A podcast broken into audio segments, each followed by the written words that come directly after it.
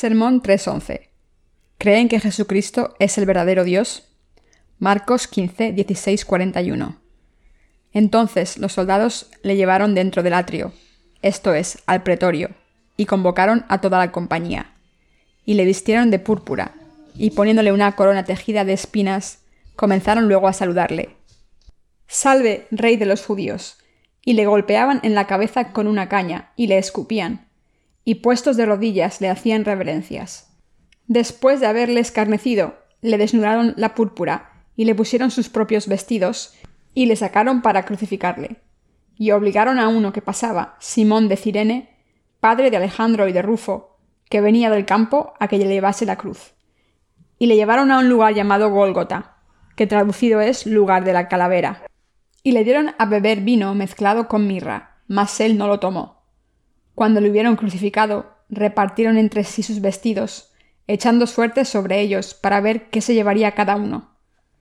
Era la hora tercera cuando le crucificaron, y el título escrito de su causa era El Rey de los Judíos. Crucificaron también con él a dos ladrones, uno a su derecha y el otro a su izquierda. Y se cumplió la escritura que dice, y fue contado con los inicuos, y los que pasaban le injuriaban, meneando la cabeza y diciendo, Bah, tú que derribas el templo de Dios y en tres días lo reedificas. Sábate a ti mismo y desciende de la cruz. De esta manera también los principales sacerdotes, escarneciendo, se decían unos a otros con los escribas. A otro salvó, a sí mismo no se puede salvar.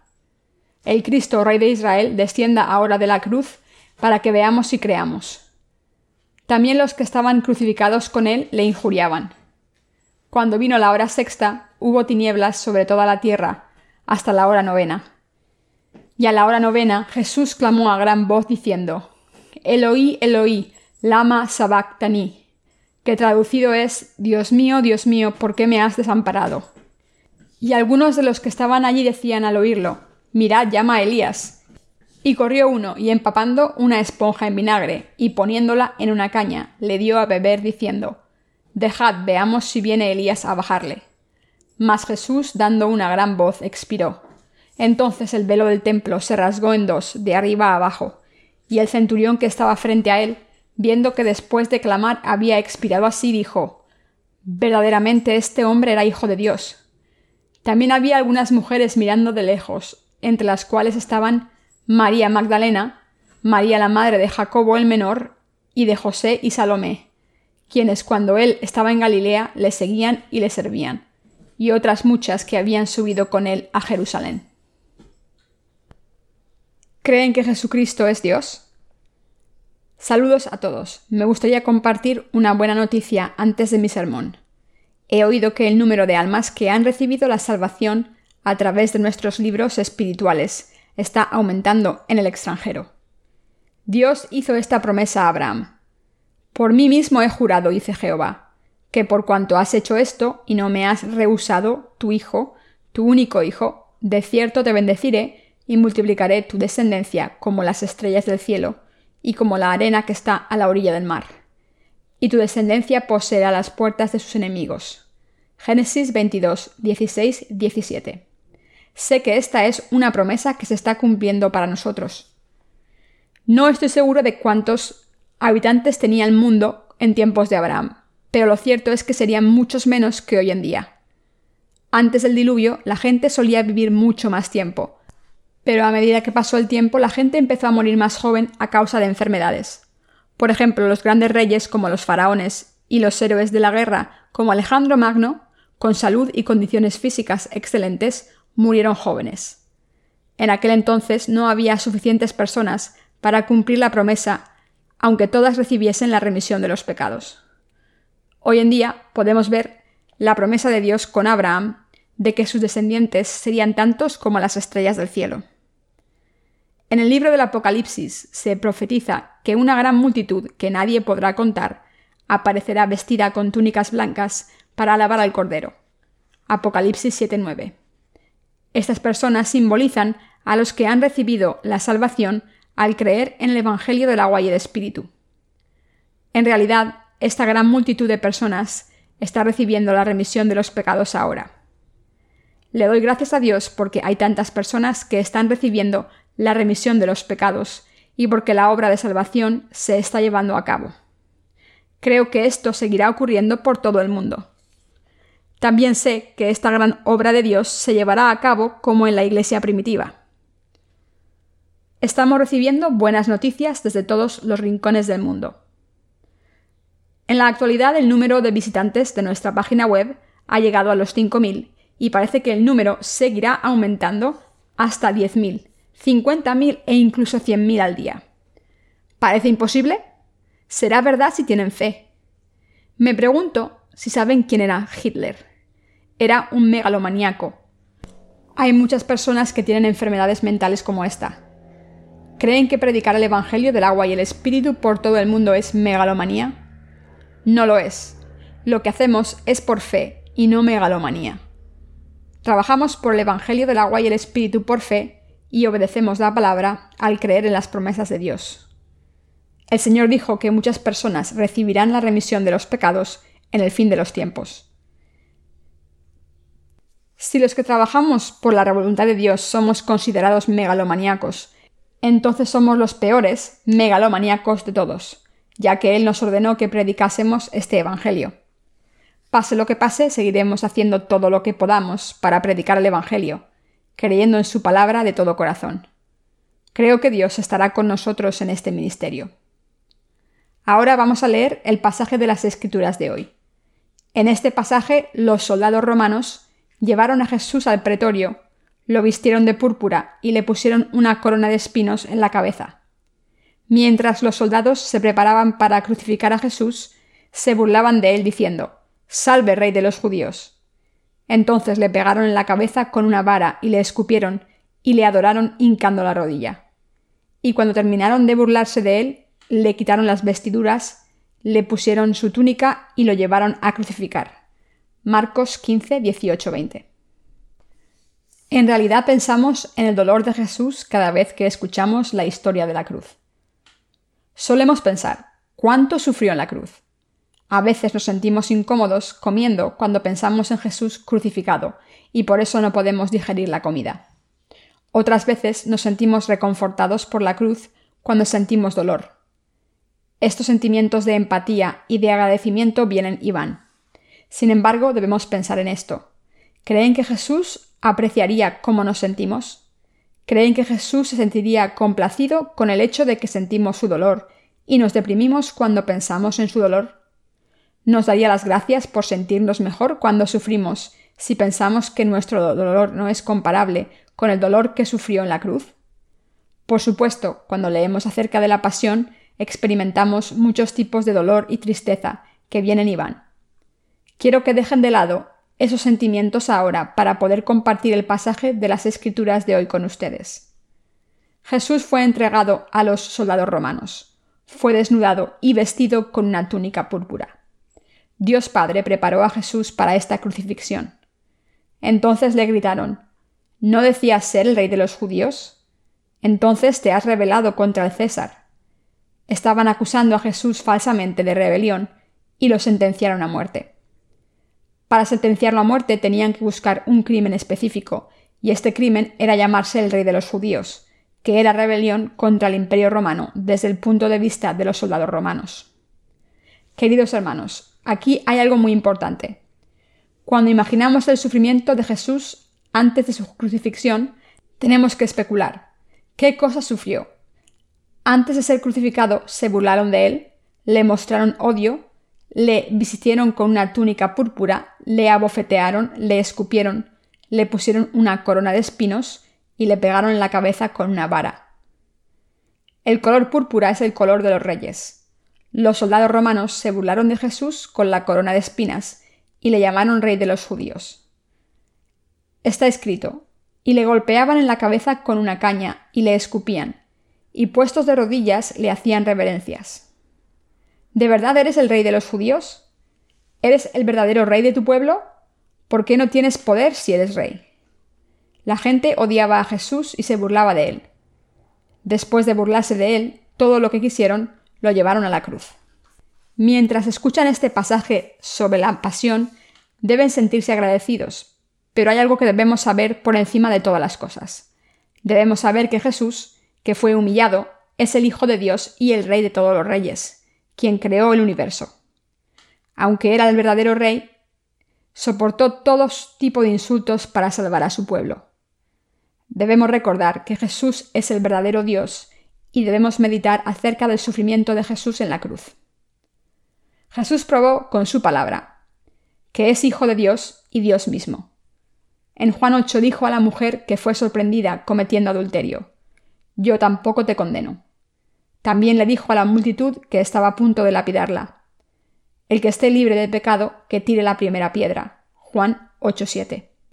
También dijo, Yo soy la luz del mundo, el que me siga no caminará en la oscuridad, sino que tendrá la luz de la vida. Juan 8.12.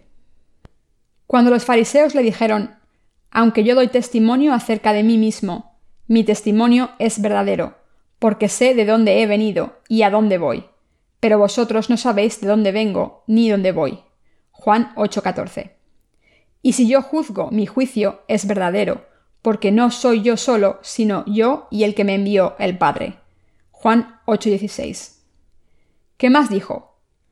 Vosotros sois de abajo y yo soy de arriba vosotros sois de este mundo, yo no soy de este mundo. Juan 8:23. Cuando hayáis levantado al Hijo del Hombre, entonces conoceréis que soy yo, y que nada hago por mí mismo, sino que según me enseñó el Padre, así hablo. Porque el que me envió conmigo está. No me ha dejado solo el Padre, porque yo hago siempre lo que le agrada. Juan 8, 28, 29. También dijo, Yo nací de arriba, pero vosotros nacisteis de abajo. Sois esclavos del pecado, pero yo soy el Hijo de Dios. Yo creé el universo. Antes de Abraham, yo soy. Juan 8:58. Sí, Jesús declaró ser Dios. En Juan 9, Jesús curó a un hombre ciego en sábado. Entonces los fariseos le insultaron diciendo, Este hombre no es de Dios porque no cumple el sábado. Pero el Señor dijo que es el dueño del sábado y el Dios mismo, quien nos dio el sábado y en Juan 10 se llamó a sí mismo la puerta de las ovejas y el pastor. Él dijo que es Dios y nuestro pastor y salvador de todos. Yo soy el buen pastor. El buen pastor da su vida por las ovejas. Juan 10, 11. Dio testimonio con estas palabras de que es el verdadero Dios, que nos creó y vino a este mundo para salvarnos de todos nuestros pecados. El Señor nos enseña a orar. ¿A quién dijo Jesús que debemos orar? nos dijo que debemos orarle a Él. Dijo, Si pedís cualquier cosa en mi nombre, lo haré. Juan 14:14. 14. Nosotros sabíamos cómo orar a Dios, pero no a Jesús. El Señor prometió que si oramos en su nombre, lo cumplirá por nosotros. Si alguien les dijese esto, lo considerarían un melomaníaco. Sin embargo, Jesús es Dios, quien vino al mundo encarnado en un hombre durante un periodo de tiempo para salvarnos de nuestros pecados, así que orar a Jesús es lo mismo que orar a Dios. Nuestro Señor Jesús es el Dios Todopoderoso que escucha y contesta nuestras oraciones. Llamamos Maestro a Jesús. Jesús es nuestro Maestro. Él es nuestro Maestro que nos creó y nos salvó de todos nuestros pecados. Se convirtió en nuestro pastor mediante el Evangelio del agua y el Espíritu y nos dio la vida eterna. El Señor nos recompensa cuando hacemos el bien. Nacimos en este mundo por el Señor, recibimos la remisión de los pecados por Él y hemos recibido la salvación perfecta a través de Él. Como nuestro Señor es Dios, tomó los pecados de toda la humanidad sobre sí mismo y tuvo que morir en la cruz. Morir y resucitar para salvarnos es todo lo que tuvo que hacer. Desafortunadamente no le prestamos mucha atención a esta verdad sino que nos sentimos tristes por Jesús solamente por la crucifixión. Es más importante saber quién es Jesús y confiar en Él. Lo que el Señor quiere no es empatía, sino respuestas exactas a las siguientes preguntas y fe. Por vosotros he sido bautizado, he cargado con todos los pecados del mundo, he muerto en la cruz y me he levantado de entre los muertos. ¿Quién creéis que soy? ¿Creéis que soy Dios? ¿Me reconocéis como el Creador del universo y el Rey de Reyes? Cuando nuestro Señor estaba siendo crucificado, no pidió que le reconociesen lo que estaba haciendo, pero dijo muchas otras cosas antes de ser crucificado. El Señor nos dijo esto. Yo estoy con el Padre, aunque doy testimonio de mí mismo. Mi testimonio es cierto. Mi Padre está conmigo, y hago lo que Él me pidió. También tengo poder para juzgar. He venido a este mundo para juzgarlo. Por supuesto, no he venido a juzgar al mundo, pero a salvarlo. Pero tengo que juzgar a los ciegos espirituales. He venido a darle la salvación a los que creen en mí y a juzgar a los que no reconocen que soy el Salvador y Dios. Lo que el Señor quiere de nosotros es que creamos en Jesús como nuestro Salvador y nuestro Dios. Quiere que creamos en Él y le demos gracias como nuestro Maestro, que siempre nos ama, nos protege y nos guía. No quiso que sintiésemos empatía por su crucifixión. Quiso que nos diésemos cuenta de que sufrió por nosotros murió y se levantó de entre los muertos para salvarnos. Él es Dios, que quiere que reconozcamos que es Dios y que cargó con nuestros pecados a través de su bautismo. El Señor derramó su sangre en la cruz y dijo, Tengo sed. Juan 19:28. Mientras pensamos en esto no podemos evitar sentir empatía humana, pensando, qué dolor tan grande sufrió Jesús. Pero presten atención a lo que dijo después está terminado. Dijo que había completado nuestra salvación. Nuestro Señor tomó todos nuestros pecados a través de su bautismo, así que tuvo que pagar el precio de los pecados. Por eso llevó la cruz a cuestas y tuvo que morir en ella. Era parte de su plan para salvarnos completamente a través de su muerte y resurrección. Nunca quiso que sintiésemos empatía por él quiere que nos demos cuenta de esto a través de la crucifixión. El Señor quiere que entendamos esta verdad. La verdad es que el Señor es Dios y nuestro Salvador que recibió el bautismo y el castigo para salvarnos, entregándose en la cruz por esta razón. Como es Dios, sufrió todo este dolor y humillación para liberarnos de los pecados. Está escrito, mas él herido fue por nuestras rebeliones, molido por nuestros pecados. El castigo de nuestra paz fue sobre él, y por su llaga fuimos nosotros curados. Isaías 53, 5. El Señor lo hizo por nosotros. Debemos saber que Jesucristo vino a este mundo, fue bautizado, se entregó como sacrificio en la cruz, y a través de todo esto nos libró del dolor y de la condena y por eso debemos darle gracias a Jesús por lo que ha hecho por nosotros. Les estoy diciendo de nuevo que el Señor no quiere empatía. Lo que quiere de nosotros es que sepamos que es el Hijo de Dios y el Creador Dios que creó el universo y todo lo que hay en él. Debemos reconocer que este Dios hizo estas cosas para salvarnos de los pecados. Se sentiría defraudado si nos centrásemos solamente en la crucifixión y no reconociésemos que es el Salvador. Si un mendigo va a un rico y le dice, Debes sentirte mal por tener que pagar tantos impuestos este año, entonces el hombre rico se puede sentir ofendido. No hace mucho, el Departamento de Justicia de los Estados Unidos impuso una multa antimonopolio de 300 millones de dólares a Samsung en Corea. Fue la segunda mayor multa antimonopolio de la historia. Cuando escuchamos la noticia, estábamos preocupados, pero pueden averiguar qué dijo la empresa. Son solo 300 millones. Los tenemos preparados. Sabíamos que iba a pasar así, que estábamos preparados. Si visitan al presidente de Samsung para mostrarle su preocupación, les dirá que se metan en sus asuntos. Hermanos y hermanas, si solo hablamos de su crucifixión con empatía, el Señor nos reprenderá diciendo, Tuve que hacer esto para salvaros. Os pido que sepáis quién soy y que creáis en mí. Y quiero que recibáis la remisión de los pecados y la vida eterna. El Jesús crucificado es Dios, quien vino al mundo temporalmente para cargar con nuestros pecados, ser bautizado por Juan el Bautista, sufrir todo tipo de humillaciones e insultos antes de ser bautizado y morir en la cruz. Esta es la verdad por la que hemos sido salvados. Si no entendemos esta verdad y no creemos en lo que ocurrió, el Señor dirá, habéis leído la Biblia y habéis creído en mí en vano. Nosotros no somos los que tenemos empatía, somos los que hemos recibido un favor. ¿Quién piensan que es Jesús y cómo confían en él? ¿Saben que Jesús es el creador del universo entero e incluso de lo que no se ve? ¿Creen en esto?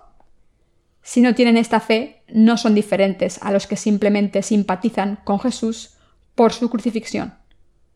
Jesús, aunque es Dios, creador, vino al mundo y pasó por un sufrimiento terrible de manos de su propia gente para poder salvarla de sus pecados. Nuestra tarea no es apiadarnos de Él, sino creer en quién es. ¿Qué odia más que nada nuestro Señor? La fe que no cree que Jesús es el Salvador, el Hijo de Dios, que es el verdadero Dios igual que el Padre, no es la verdadera fe. Cuando ve que la gente no cree, se le parte el corazón. Hay muchas personas así. Incluso las había cuando Jesús estuvo en la tierra. Cuando Jesús dijo, antes de Abraham, yo soy. La gente les cuestionó diciendo, ¿estás de broma? ¿Cómo puedes existir antes que Abraham, que vivió hace miles de años? Persiguieron a Jesús diciendo que estaba poseído por demonios. Nuestro Señor también nos dice a todos los cristianos que es Dios una y otra vez. Si no reconocemos que es Dios, no somos mejores que los que perseguían a Jesús en sus días.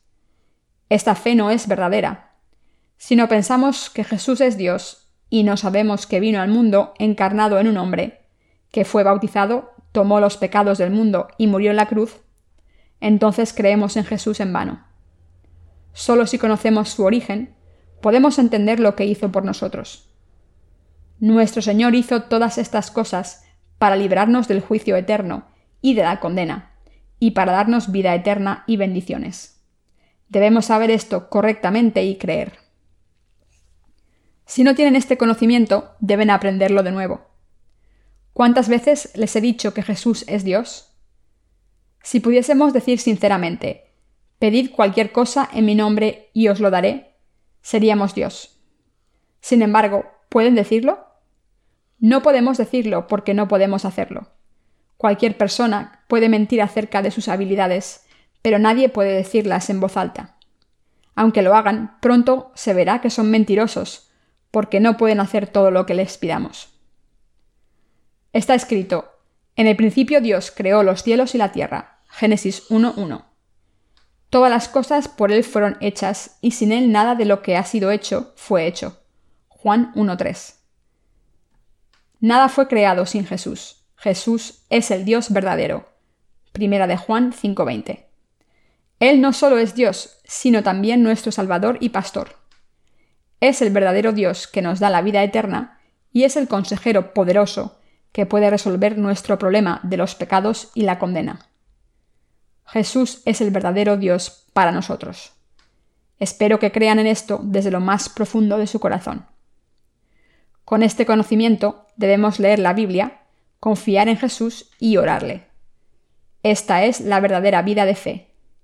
La fe es confianza plena en Él sabiendo lo que ha hecho por nosotros. Por otro lado, la religión es lo que la gente ha inventado en sus mentes para depender de ello. Es una fantasía creada en sus mentes. La diferencia entre la verdadera fe y la religión es enorme. ¿Qué dice Buda? Llegad a ser como Buda, libraros de las obsesiones mundanas, sed como Dios, dejad vuestros deseos Alcanzad la vida eterna por vuestra cuenta. Haced todo lo que podáis. El punto central de esta religión es que hay que hacerlo todo por uno mismo. ¿Se sienten mal por su codicia? Dejen su codicia. ¿Están enterrados en sus pensamientos? Dejen sus pensamientos. ¿Tienen mucha agonía? Dejen su agonía. ¿Quieren dejar su cuerpo físico? Háganlo. ¿Quieren vivir en un lugar mejor y nacer en un lugar mejor? hagan el bien siempre. Todo lo que dicen es que la gente debe hacer el bien. Pero ¿qué dijo Jesús? Pedid cualquier cosa en mi nombre y lo haré. Confiad en mí. Os salvaré de todos vuestros pecados. Soy vuestro Salvador y Pastor. Esto es lo que separa la verdadera fe de la religión. Tenemos que recordar esto. Hermanos y hermanas, ¿creen en el Señor con la verdadera fe? Jesús es Dios y el Creador. Jesús significa Salvador y Cristo significa el Rey ungido, es decir, el Dios Creador. Jesús no es solo nuestro Salvador, sino también Dios. Jesús nos creó. ¿Saben que Jesús lo creó todo en este mundo? ¿Creen en esto? Debemos saber y creer en esto, pase lo que pase. Leamos el pasaje de hoy de nuevo. La gente crucificó a Jesús. Jesús fue crucificado con dos ladrones, uno a cada lado. Uno de ellos se burló de Jesús. He oído que has salvado a otros, entonces sálvate a ti mismo. Pero el otro le reprendió y dijo, Hemos recibido el castigo justo por nuestras acciones, pero este hombre no ha hecho nada malo. Es el Hijo de Dios. Entonces le dijo a Jesús, Señor, recuérdame cuando vengas en tu reino. Lucas 23, 42. Entonces Jesús le dijo, De cierto te digo, que hoy estarás conmigo en el paraíso. Lucas 23, 43. Hermanos y hermanas, ¿por qué creen que Jesús fue crucificado con dos criminales? Esto nos demuestra que hay personas que no le reconocen, sino que se burlan de él, mientras que hay otras personas que sí lo reconocen. Debemos saber que Jesús es el verdadero Dios que vino a este mundo, cargó con nuestros pecados a través de su bautismo, pasó todo tipo de burlas de camino a la cruz para salvarnos del juicio eterno, la destrucción y la maldición y así llevarnos a la vida eterna y las bendiciones infinitas del cielo a través de la remisión de los pecados. Debemos creer en esto. Lo que debemos tener siempre presente es la fe en Jesucristo y debemos conocer el Evangelio del agua y el Espíritu para reconocer quién es Jesús. Debemos conocer su ser fundamental, la razón por la que vino al mundo y la razón por la que fue bautizado antes de morir en la cruz y levantarse de entre los muertos. En otras palabras, debemos entender sus pensamientos, planes y objetivos. Después de esto, debemos creer en lo que averiguamos acerca de él. Esto es lo más importante de nuestra fe. El bautismo y la crucifixión son importantes, pero aún más importante es saber que Jesús es Dios, quien vino a este mundo para salvar a su gente y darle vida eterna. El Señor visita a pecadores como nosotros y llama a la puerta de nuestros corazones. Soy vuestro Señor y he venido a salvaros. Vine como un hombre, fui bautizado, cargué con todos vuestros pecados, morí en la cruz y me levanté de entre los muertos. Soy vuestro pastor, soy vuestro Dios. Jesús llama a la puerta de nuestros corazones. Ahora debemos abrir las puertas de nuestros corazones y reconocer que Él es Dios, quien vino por el Evangelio del agua y el Espíritu para salvar a su pueblo. Tenemos que creer de esta manera. Esto tiene que ver con nuestra propia vida. La Pascua está cerca. Como Jesús resucitó, debemos ayudar a gente de nuestro vecindario, y la gente hará este tipo de cosas. Sin embargo, esto no es todo. Jesús vino a salvarnos. Jesús se complace cada vez que un alma es salvada. Ayudar a los necesitados no es algo malo, pero lo que Jesús quiere que hagamos no es esto. Su intención era salvarnos de todos nuestros pecados y llevarnos a la vida eterna. Por tanto, debemos tener esta meta en nuestra vida de fe. La Biblia dice que muchas personas lloraron cuando vieron a Jesús cargando con la cruz hacia Gólgota. Algunas de estas personas sintieron mucha tristeza y dolor cuando escucharon a Jesús expresar su dolor. Otras personas intentaron llevar la cruz por él o le llevaron agua. Pero el Señor les dijo a todos, Hijas de Jerusalén, no lloréis por mí, sino llorad por vosotras mismas y por vuestros hijos. Lucas 23, 28. El Señor vino a cumplir su misión y la completó. Jesús fue ridiculizado, desnudado, vestido de color púrpura y golpeado en la cabeza con una vara. Le escupieron en la cara, se burlaron de él, le azotaron y le hicieron reverencias diciendo, Rey de reyes, Rey de los judíos, sálvate a ti mismo. El Señor ni siquiera abrió la boca, sino que les dejó que le llevaran a la cruz donde derramó su sangre. Jesús sintió mucho dolor y gritó, Eloí, Eloí, lama sabachthani. Marcos 15, 34. Poco después entregó su espíritu diciendo, Está terminado. Queridos hermanos, aunque Jesús es el Dios que creó el universo y todo lo que hay en él, obedeció a Dios Padre, se vistió de ser humano y completó la salvación de su pueblo. Después de terminar esta misión, se levantó de entre los muertos por el poder de Dios. El Señor nos ha mostrado lo que significa su obra justa a través de la palabra escrita. Debemos creer que Jesús es Dios, nuestro Creador, nuestro Salvador y nuestro Pastor. El Señor nos dice que debemos creer que es el Señor de todas las bendiciones eternas. Nos pide a todos los seres humanos que creamos que vino a este mundo a través de su bautismo y su pasión. A los que ya creen en esto les pide que crean que lo que hizo en el mundo es importante, gratificante y valioso. Jesús es Dios y vino a este mundo para salvarnos del pecado y cargar con todos nuestros pecados al ser bautizado por Juan el Bautista y morir en la cruz. El Señor Dios nos salvó de los pecados y nos ha librado del juicio eterno y la destrucción. El Señor nos bendijo de esta manera. Lo que hizo en este mundo, lo hizo porque es Dios. Si no fuese Dios, sería una persona más.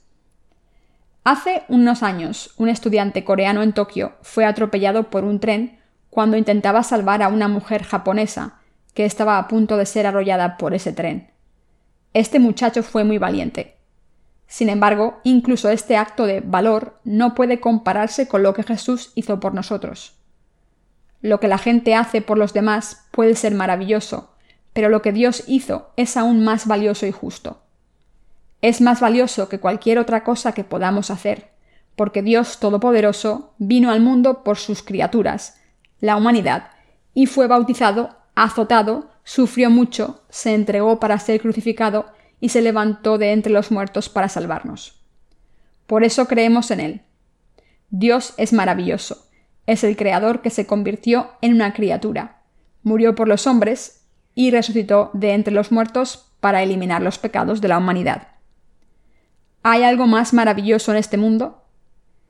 Lo que el Señor ha hecho se ha convertido en el símbolo del amor. La cruz que se lleva como colgante es un símbolo de amor. Es el símbolo del amor que Dios tiene por nosotros. Espero que la gente de este mundo crea en esto para complacer a Dios, ser reconocida por su fe, recibir su favor y la remisión de sus pecados y la salvación, y así disfrutar de todas las bendiciones maravillosas de su Creador. Esta es la razón por la que Dios vino a nosotros. Estoy seguro de que lo aceptarán por fe. Si Jesús, que es Dios, no hubiese hecho esto por nosotros, no podría estar aquí hoy predicándoles. Si fuera evangelista del general Sun Sin Lee, un almirante coreano legendario que venció a toda la flota japonesa durante la invasión japonesa de Corea de 1592, podría predicar sobre él durante un año, como mucho. Predicaría apasionadamente acerca de su cuerpo, su sistema de valores, su valor, sabiduría, etc. Pero les garantizo que no podría predicar sobre ningún ser humano durante más de un año, ya que las vidas humanas son limitadas. Por otro lado, siempre tenemos cosas de las que alardear acerca de lo que Jesús, el verdadero Dios, hizo por nosotros cuando vino al mundo. Hay más de 10 trillones de cosas de las que hablar, como está escrito. Y también hay otras muchas cosas que hizo Jesús, las cuales, si se escribieran una por una, pienso que ni aun en el mundo cabrían los libros que se habrían de escribir. Amén. Juan 21, 23. Gracias a Dios por fe. El Señor entregó su alma a Dios diciendo, está terminado. Juan 19:30. Averigüemos qué ocurrió después en los versículos 38 y 39. Mas Jesús, dando una gran voz, expiró entonces el velo del templo se rasgó en dos, de arriba a abajo, y el centurión que estaba enfrente a él, viendo que después de clamar había expirado así, dijo Verdaderamente este hombre era el Hijo de Dios. Marcos 15, 37-39. Como dice el pasaje anterior, el velo grueso del templo, que estaba lejos del lugar donde Jesús fue crucificado, se partió en dos de arriba hasta abajo el velo era tan grueso que no podía partirse ni con cuatro caballos sanos tirando de cada dado. Este velo se partió en el momento en que Jesús dio su último suspiro.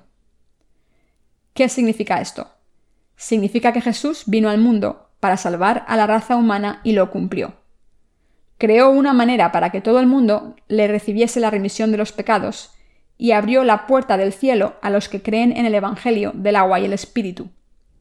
Los que creen en Jesucristo, los que creen en el Evangelio del agua y el Espíritu, y los que creen en Jesucristo como el Salvador, pueden entrar en el cielo ahora. Esto se debe a que han recibido la remisión de los pecados. Creo en esto. Incluso el centurión que estaba delante de Jesús y le vio morir, puso su fe en Jesús y dijo, verdaderamente este hombre era hijo de Dios.